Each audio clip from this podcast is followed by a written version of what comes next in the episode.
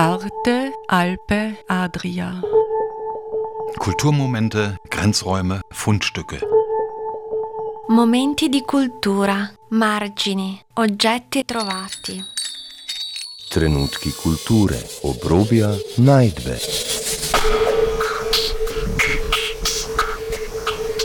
Ein Kulturmagazin von Dagmar Trauner. Das heißt, Erinnern ist nicht mehr Teil einer passiven Rezeptionskultur, wo man still sitzt bei einer Gedenkfeier, sondern es wird immer mehr Teil eines aktiven, ver verantwortungsvollen, also basisdemokratischen Handels. Das ist der paradigmatische Wandel, in dem sich die Erinnerungskultur nicht nur in Kärnten, sondern weltweit befindet. Ich begrüße heute Horst Ragusch. Hallo Dagmar. Auf einem Spaziergang durch Klagenfurt und äh, wir sprechen über Erinnerungskultur und die verdrängte NS-Herrschaft.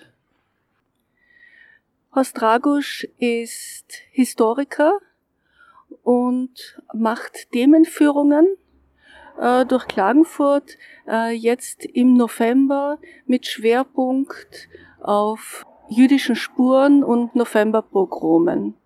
Wir treffen uns hier in der Platzgasse beim ehemaligen Bethaus der jüdischen Gemeinde. Äh, jetzt ist hier ein Mahnmal errichtet. Dann begeben wir uns zur Strickfabrik äh, der jüdischen Familie Friedländer, die als Zufluchtsort in der NS-Zeit gedient hat. Äh, weiters statten wir der sogenannten Burg und heutigen Museum für moderne Kunst einen Besuch ab. Äh, ja, Horst, äh, hier beim Mahnmal des Bethauses, äh, was ist hier eigentlich passiert und worin besteht das Gedenken? Wo wir jetzt stehen, äh, Adresse Platzgasse 3 in Klagenfurt St. Ruprecht, war von 1923 bis 1938 der zentrale Sitz der jüdischen äh, Mitbürger in, in Kärnten, der jüdischen Gemeinde man kaufte ein, ein, Haus an, funktioniert es um. Im Erdgeschoss war der Tempel, ein Raum für den Vorbeter und die Zentrale des jüdischen Lebens war dann der erste Stock, voller Leben, an vielen hohen Festtagen. Äh, Raum für die Chevachadischer, den jüdischen Kulturverein. Für, für die Kindergruppen. Hier gab es auch Weiterbildungsveranstaltungen. Äh, ähm, nach, nach, dem, nach der Messe in der Synag also in diesem Bethaus, wie eine Synagoge, äh, war der Platz, war, war, war der Innenhof voll mit Menschen. Hier war das Zentrum jüdischen Lebens. Allerdings nur von 1. Jänner 1923 bis zum 9. 10. November 1938. Dann wurde im Zuge des Judenpogroms auch dieses Bethaus zerstört, wie auch 1400 andere Synagogen, Bethäuser im heutigen Deutschland und Österreich vom nationalsozialistischen Mob zerstört wurden. Äh, beschönigend äh, wurde das ja genannt äh, die Kristallnacht oder Reichskristallnacht. Ähm, tatsächlich handelt es sich um die sogenannten Novemberpogrome. Wann ist denn das genau passiert und was ist da genau passiert? Die Novemberpogrome waren der finale Auftakt zur Vertreibung und Vernichtung eigentlich der jüdischen Gemeinden im Gebiet des heutigen Deutschland und Österreich. Mit dem Eintreten des Novemberpogroms, 9. 10. November 1938, begann das Unheil über alle Familien jüdischen Glaubens in Kärnten zu kommen. Also Auslöser, taktischer Auslöser war für die Nationalsozialisten die Ermordung eines kleinen Botschaftsbeamten in Paris. Äh, Herschel, ein verarmter, traumatisierter Jude, wollte seine gepeinigte Familie, die im Grenzland zwischen Deutschland und Polen wie 25.000 andere rechtlos, frierend, ohne finanzielle Mittel, ohne ärztliche Versorgung festgesessen sind, der wollte sich rächen, den deutschen Botschafter erschießen, darf nur einen kleinen Praktikanten, hat er den erschossen und damit man das propagandistisch ausschlachten kann, wurde dieser kleine Praktikant noch um vier Klassen zu einem Legationsrat abgegradet, damit man daraus propagandistisch Kapital schlagen kann. Nach den nationalsozialistischen, nationalsozialistischen Medien brach dann der Volkssturm los, nur gleichzeitig an 20.000 Orten im, im damaligen Deutschen Reich. Naja, wird nicht zufällig gewesen sein. Es war, es war zentral geplant und auch hier in Klagenfurt, in Villach, in Wolfsberg wurden ganz gezielt alle jüdischen Mitbürger terrorisiert. In den Wohnungen wurde das Marmelade zerschlagen, die Geschäfte wurden geplündert, die Handkassen geraubt und eben auch das jüdische Bethaus hier so verwüstet, dass es nicht mehr benutzbar war. Es stand dann leer, wurde dann 1944 durch einen Bombentreffer so schwer beschädigt, dass es dann nach dem Zweiten Weltkrieg abgerissen wurde und hinter dem Mahnmal in der Platzgasse halt, halt ein Parkplatz. Davon ist halt so wenig ist davon geblieben. Wie kann man sich denn das jüdische Leben äh, vor der NS-Zeit in Klagenfurt bzw. Kärnten vorstellen? Zum einen muss man sich vergegenwärtigen, dass erst mit dem Staatsgrundgesetz von 1867, der völligen rechtlichen Gleichstellung der, äh, der jüdischen Mitbürger im KK-Reich, es möglich war, überhaupt hier einzuwandern, sich sesshaft zu machen. Nach der Vertreibung der Juden auf Initiative der Landstände, durchgesetzt bei Kaiser Maximilian I., gab es keine Juden mehr in Kärnten. 1782 hat den Josef II. schon rechtliche Besserstellungen erwirkt, die sich praktisch aber nicht ausgewirkt haben. Es gab dann bis 1867 einige nicht sesshafte fahrende Händler, die in den Dokumenten vereinzelt vorkommen.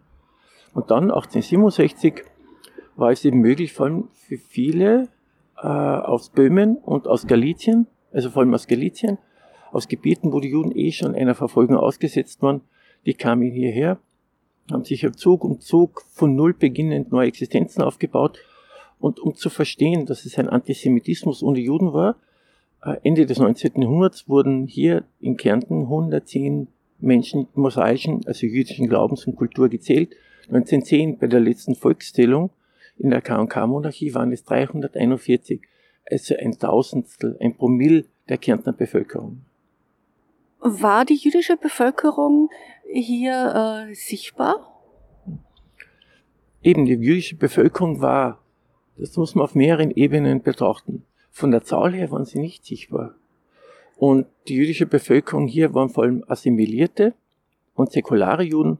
Das heißt, es gingen wenige wirklich zu den hohen Festtagen, und wenn dann Leute, also die, der Rest der jüdischen Gemeinde hier zu den Festtagen kam, dann, weil sie, der jüdisch, weil sie traditionell jüdisch waren, aber nicht konfessionell. Juden in Kärnten waren keine Betteljuden. Sie waren einfache Handwerker, teilweise Ärzte, hatten, hatten Gasthäuser oder war, waren voll erfolgreiche, weil innovative Kaufleute. In dem Sinn waren sie sichtbarer, als der bevölkerreinen Anteil an der Bevölkerung entsprochen hat. Aber sie trugen keine Kipper. Also diese rituelle halbkreisförmige jüdische Kopfbedeckung, um Gott zu ehren. Gott gegenüber tritt man nicht nackt auf dem Haupt heran. Sie hatten keine Schläfenlocken, sie waren nicht traditionell gewandet. Viele empfanden sich gar nicht mehr als Juden und waren völlig von den Socken, als sie dann im Zug der, der, der, steig, der steigende Antisemitismus von außen als Juden definiert und verfolgt wurden, so haben sie sich selber ja gar nicht mehr empfunden. Bei unserer letzten Sendung auf jüdischen Spuren haben wir ja über Stolpersteine gesprochen und da gibt es ja äh, direkt in der Innenstadt von Klagenfurt äh, sehr viele. Das heißt, äh, die Jude, da gab es einige jüdische Familien, die ja äh, sehr prominent waren. Ja, zu den Stolpersteinen allgemein, um in den Kontext zu setzen, es gibt in Klagenfurt äh, 40 Stolpersteine für 39 Opfer. Warum einer mehr? Anton Falle, sozialistischer Nationalabgeordneter, 13 Jahre lang, von 1920 bis 1933, erhielt im Osten Klagenfurt einen Stolperstein auf Slowenisch und einen auf Deutsch. Was sind genau Stolpersteine für die, die davon noch nicht was gehört haben? Stolpersteine sind ein Projekt, das äh, auf, initiiert wurde von Günter Nemnik, einem Kölner Künstler. Und warum sind die Stolpersteine entstanden? Günter Nemnik musste in Köln die ersten antiziganistischen Ausschreitungen wie viele andere völlig geschockt miterleben, dass äh, es gab eine Wiederauferstehen von Rassismus, äh, Antisemitismus und vor allem auch eine, die, die rumänische Zuwanderer wurden in Köln regelrecht in den Straßen gejagt. Und aufgrund die, die, dieses Schockmoments hat, hat, hat äh, Günther Demnig dann begonnen, Anfang der 90er Jahre die ersten Stolpersteine, das heißt 10 mal 10 Zentimeter große Messingplatten, vor den letzten freiwilligen Wohnorten späterer NS-Opfer zu verlegen. Das heißt, das ist keine Solidarität Retro in die 70er Jahre zurück, sondern war aus sozusagen äh, dem Erschrecken antisemitisch, äh, antisemitischen Auflebens äh, äh, von faschistischen Gedanken in, in, Europa der 90er Jahre zu verstehen. Mittlerweile gibt es über 80.000 Stolpersteine in fast allen Ländern äh, Europas Und dieses Projekt hat sich auch weit, also so hin ausgeweitet, dass es auch viele ähnliche Projekte gibt. In Wien gibt es sehr viele Stolpersteine, die von vier Vereinen ähnlich den Stolpersteine verlegt werden. Das heißt, das hat sich sozusagen sehr aus, äh, ausgefasst. Insgesamt dürfte es im Kontext dieser Stolpersteine, dem größten dezentralen Mahnmal, das es auf der Welt gibt, schon weit über 100.000 geben. Dann die, die ersten Stolpersteine, die 2012 verlegt wurden, waren vor allem für die jüdischen Mitbürgerinnen in der Klagenfurter Innenstadt. Das waren vor allem die Kaufleute. Dann die zweite Tranche der Stolpersteine Klagenfurt West waren für Euthanasieopfer im Bereich des ab, heute jetzt abgerissenen Josephinums, einer kirchlichen Einrichtung für Beeinträchtigte. Im Sinne der Nazi-Ideologie Nazi waren das sozusagen Lebensumwerte, die der Euthanasie, also der Vernichtung in Hartheim zugeführt wurden. Und die dritte Verlegung der Stolpersteine im 2000, Jahr 2018 betraf vor allem Widerständige äh, im Klagenfurt Ost, also in der ärmeren Wohngegend, das heißt Sozialisten, Kommunisten und auch Soziale, die einfach Widerstand geleistet wurden und so Opfer des nationalsozialistischen Terrors wurden. Ja, lass uns jetzt zur ehemaligen Fabrik, der Strickfabrik von der Familie Friedländer gehen und dort weiterreden. Wir sind jetzt in der Gabelsberger Straße 15. Ja, da liegen auch Stolpersteine für, für die Familie Linke und vor allem gegenüber von der Gabelsberger Straße 15, da ist ein Asia-Restaurant. Das war früher das Wohnhaus der weit verzweigten Familie Friedländer. Gleich daneben dahinter, heute Parkplatz äh, nördlich der Gabelsberger Straßen, hatten sie eine Textilfabrik vor der Weltwirtschaftskrise in den äh, 1920er und 50, 60er Angestellte, nach der Wirtschaftskrise 15 bis 20. Warum ist das bedeutsam? Sobald der Naziterror begann, haben natürlich Juden versucht, sich in die zentralen Orte jüdischen Lebens zu flüchten, um geschützt zu sein, um halbwegs noch ein, ein schützendes Netzwerk also zu haben, einfach um überleben zu können, auch alltäglich praktisch. Und in den Räumlichkeiten dieser Fabrik der Familie Frickländer haben sich dann Juden aus ganz Kärnten, aus den Bezirksstädten Völkermarkt, Villach, Wolfsberg hingeflüchtet. Ja. Wohin gehen wir jetzt? Wir gehen jetzt auf den neuen Platz da gab es ein Geschäft der Familie Friedländer und heute noch, äh, das ist neuer Platz 12, sieht die Aussage genauso aus wie auf Fotos der 1920er und 30er Jahre.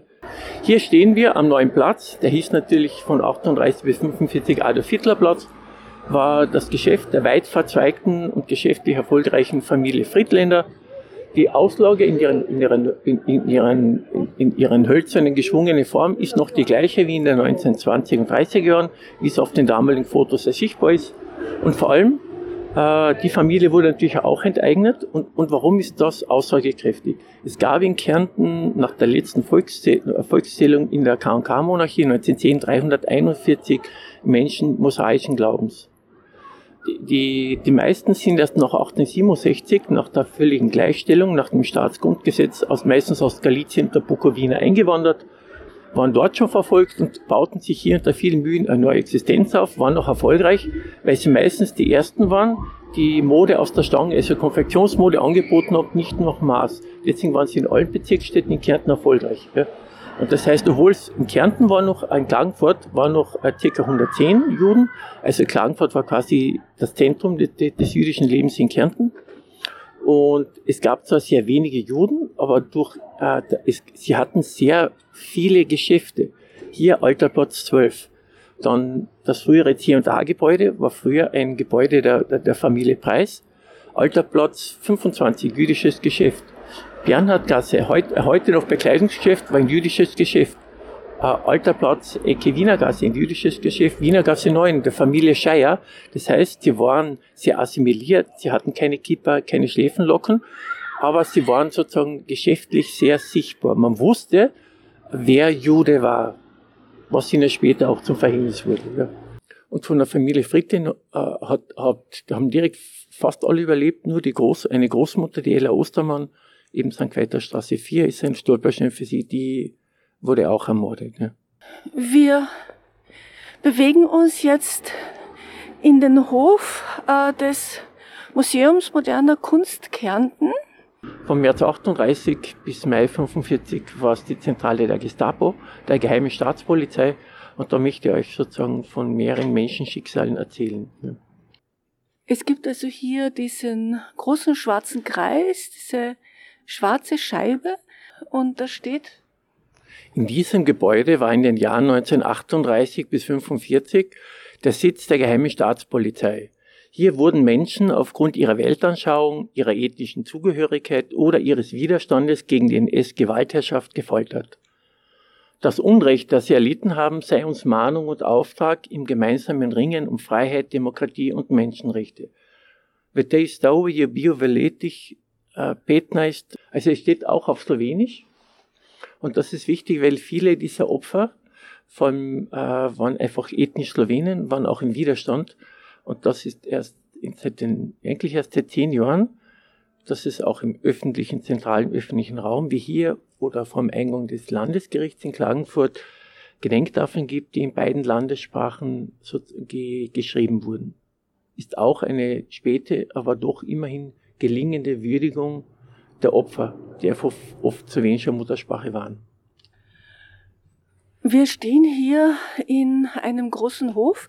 Das Gebäude selbst ist ja viel älter. Das hat ja eigentlich nichts zu tun mit den 30er Jahren. Äh genau, also hier haben im 16. Jahrhundert die Landstände, die Kärntner Landstände, in der Hochblütezeit ihrer Autonomie im 16., späten 16. Jahrhundert äh, diesen größten und schönsten eigentlich historischen Innenhof, den wir wahrscheinlich in Kärnten überhaupt haben, errichtet. Heute natürlich wunderbarer Kulturort mit Konzerten, mit sommerlichen Kinoabenden und im ersten Stock sozusagen rundum laufen zwölf große Räume, also das zentrale Kärntner Museum moderner Kunst.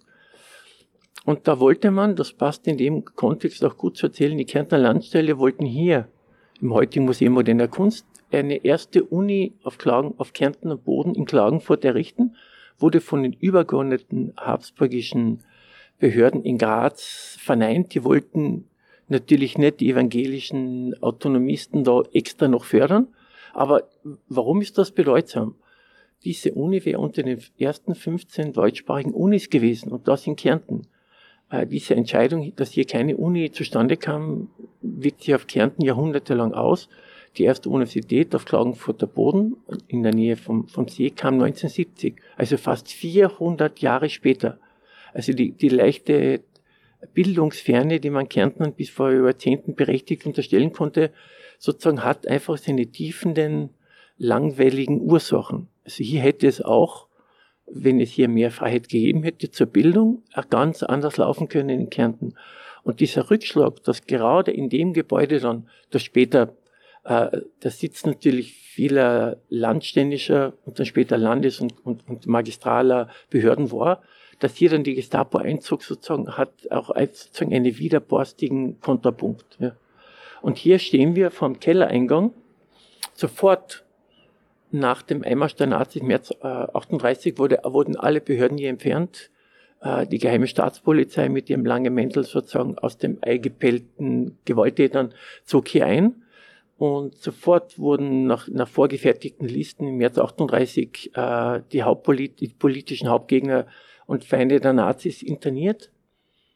Und einer, vielleicht das, wahrscheinlich das erste Opfer der nationalsozialistischen Gewalt in Kärnten, war ein slowenischer Priester. Im Hof des MMKK äh, führt eine ein bisschen unheimliche schwarze Stiege in den Keller. Horst, was hat's damit auf sich? Ja. Sofort nach dem Einmarsch der, äh, der Nazitruppen im März 38 wurde dieses Gebäude, wie eben vorher schon gesagt, äh, der Sitz von landständischen und dann auch städtischen Büros, wurde sofort von der Gestapo, der geheimen Staatspolizei in Geschlag genommen. Dann wurden noch in den, in den nächsten Tagen, oft noch am gleichen Abend, äh, hunderte ihrer Hauptgegner, also die politischen Funktionäre von Kärnten, Slowenien, Sozialdemokraten, Kommunisten, Gewerkschaftler, hierher gebracht und sozusagen und, und sofort gefoltert. Wir stehen hier eben vom Eingang zum Keller und in diesen Kellerräumen äh, äh, wurden die Gefangenen gefoltert. Es wurde mit Hunde wurden hungrige Hunde wurden auf sie losgelassen. Die Schreie der Gefolterten konnte man laut in den umliegenden Straßen hören. Sozusagen so sehr äh, wurden die gefoltert. Und hier kam, kam auch gleich in den ersten Tagen Vinko Poljanec, slowenisch, Kärntner slowenischer Pfarrer, slowenischer Bauernfunktionär, ein Baum von einem Mann, äh, gesund, kräftig. Und er wurde hier gefoltert nach mehreren, also äh, über Wochen, dann wieder freigelassen, was war also nach der ersten Welle der Gewalt. dann waren sich die Nazis sicher, dass sie die, ihre Macht etabliert und stabilisiert haben. Und, we und wenige Wochen danach starb er. Also ziemlich sicher einfach an den Folgen der, der Haft. Freunde sagten dann, er kam als gesunder Mann herein, als kräftiger Mann und kam als völlig gebrochener, äh, zerstörter Mann heraus. Er dürfte damit sozusagen mit das erste Nazi-Opfer 1938 in Kärnten gewesen sein.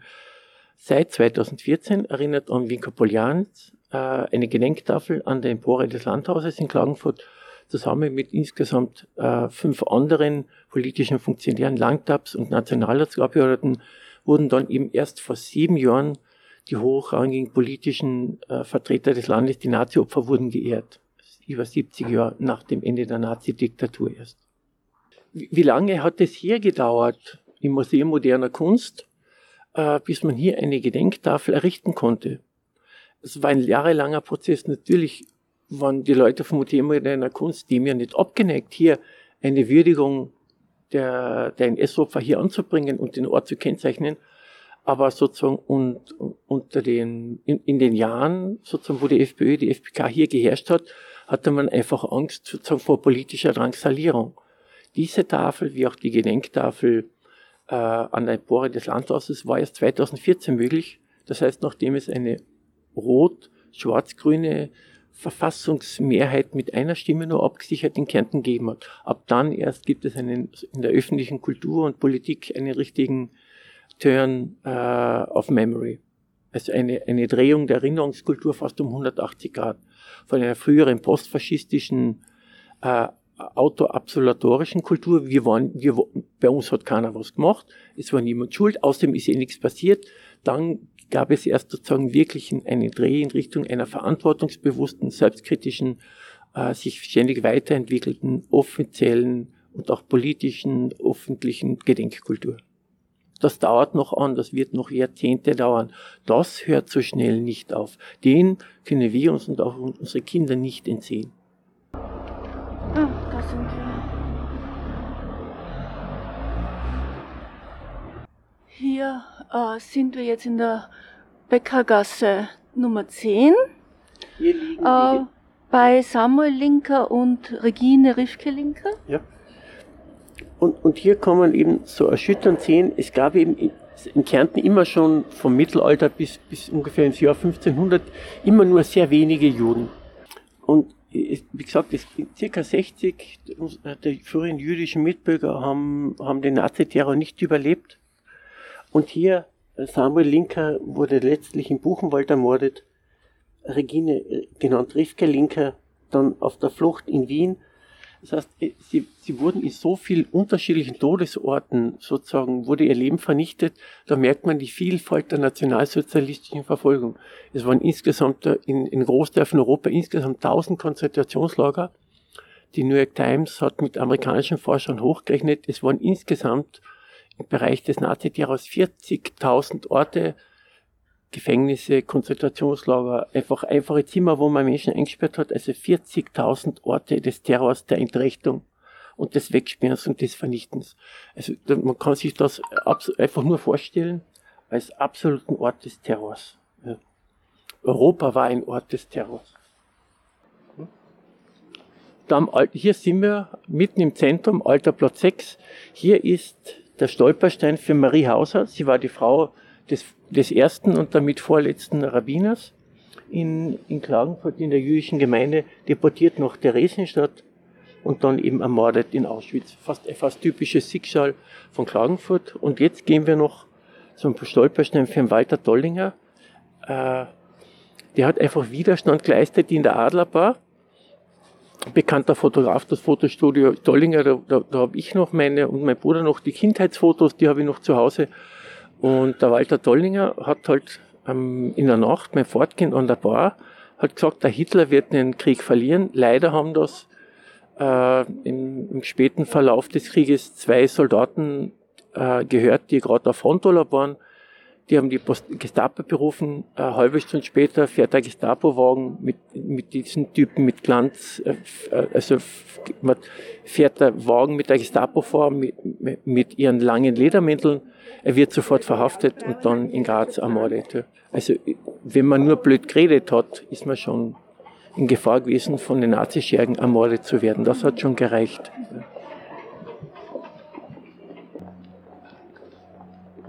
Gibt ja die Schicksale derer, die überlebt haben und über die äh, kaum jemand was weiß. Gell? Wir sind hier in der Wiener Gasse 4. Hier haben wir die Stolpersteine für Emanuel Neumann, Mathilde Neumann und Alphas Neumann. Die Familie hat auch sozusagen ja, sich einfach etwas erarbeitet, hat das Haus hier gekauft, wurden dann auch von den Nazis in Theresienstadt und in Buchenwald ermordet. Warum ist diese Familie extra erwähnenswert? Durch August Walzel. August Walzel, Klagenfurter Gymnasiallehrer, hat als erster wirklich intensiv und lange äh, über das Schicksal der, der jüdischen Mitbürgerinnen in, in Klagenfurt in Kärnten geforscht und er hat das erste ein Buch geschrieben. Lange Zeit war er der Einzige. Und auf den letzten zwei Seiten des Buches wird klar und fassbar, warum er als einziger dieses vernachlässigte Kapitel äh, von NS-Verfolgung aufgearbeitet hat. Hier, der, der, die Familie Neumann, das, die waren einfach eine Kindheitserinnerung von ihm. Er ist in diesen Gassen, wo jetzt mittlerweile die Stolperstände liegen, die Gassen noch, die wir jetzt gegangen sind, da ist er aufgewachsen als Kind herumgelaufen und er hatte liebenswürdige äh, Begegnungen als Kind mit diesen älteren Menschen und hat ihnen in seinem Buch über Juden unter dem NS-Terror einfach ein liebenswürdiges sozusagen Denkmal gesetzt. Also das Kind in ihm hat ihm schreiben lassen, das ist das, was mich in den letzten Jahren vielleicht am meisten bewegt hat. Wenn man weiß, warum ein Mensch mit so heißem Herzen dann als nüchterner Historiker schreibt, dann versteht man den inneren Zusammenhang eines Buches. Er war eben der, ein, der Erste, der wirklich intensiv und lang über Kärntner Juden geforscht hat. Das war lange Zeit eigenartig wie immer einfach nicht der Fall. Wohl auch, um es verdrängen zu können. Ja, Ja, danke Horst Dragosch für das Gespräch. ja ich danke dir auch. Ja, danke dir für die tolle Führung auf jüdischen Spuren durch Klagenfurt. Arte, Alpe, Adria. Kulturmomente, Grenzräume, Fundstücke. Momenti di cultura, margini, oggetti trovati. Trenutki kulture, obrobja, najdbe.